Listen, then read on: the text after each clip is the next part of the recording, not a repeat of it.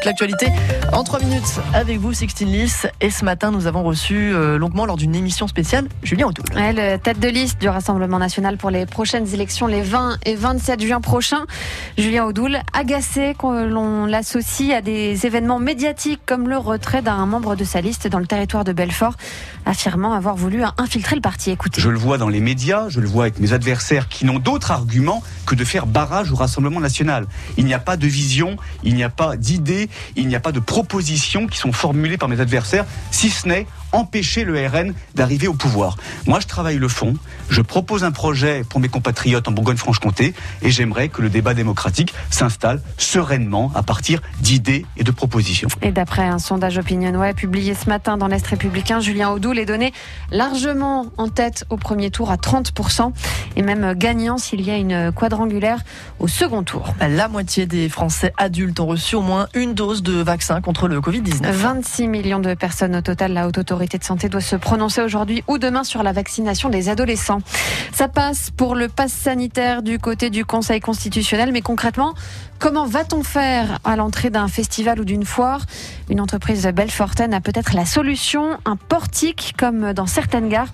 Thomas Moua, le directeur de TNT Events. Il y aura un lecteur de QR code qui permettra de valider le pass sanitaire, donc s'ils ont été testés ou s'ils sont vaccinés. Et à ce moment-là, il y a une petite barrière mécanique qui va s'ouvrir et l'écran sur le portique avec la flèche verte ou la flèche rouge s'il y a un souci. On n'a pas envie de devoir interdire l'accès, néanmoins, on sera obligé de le faire pour nous protéger et protéger bien sûr euh, l'ensemble des autres visiteurs. Coût du portique 6 000 euros. Le producteur, les producteurs bio manifestent à Paris aujourd'hui pour dénoncer la future PAC avec euh, le nouveau projet de politique agricole commune actuellement en négociation. Ces agriculteurs perdraient en moyenne deux tiers de leurs aides. Les femmes enceintes, attention aux médicaments que vous prenez. L'Agence nationale de sécurité du médicament lance aujourd'hui une campagne d'information. Et parmi les cachets incriminés, il y en a des très courants euh, que vous avez forcément dans votre pharmacie comme l'ibuprofène.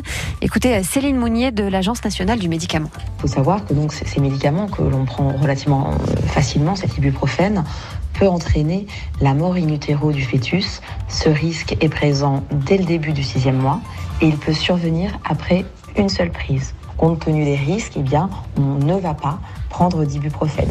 Un habitant de Valentinier en garde à vue depuis lundi soir, il doit être présenté à la justice ce matin. Cet homme de 39 ans récemment sorti de prison est accusé de menaces de mort sur ses parents et sa grand-mère âgée de 91 ans. Premier match de préparation à l'Euro ce soir pour l'équipe de France de football qui rencontre le Pays de Galles à Nice. Un match qui se joue à huis clos et qui marque le grand retour de Karim Benzema en bleu. Coup d'envoi à 21h05.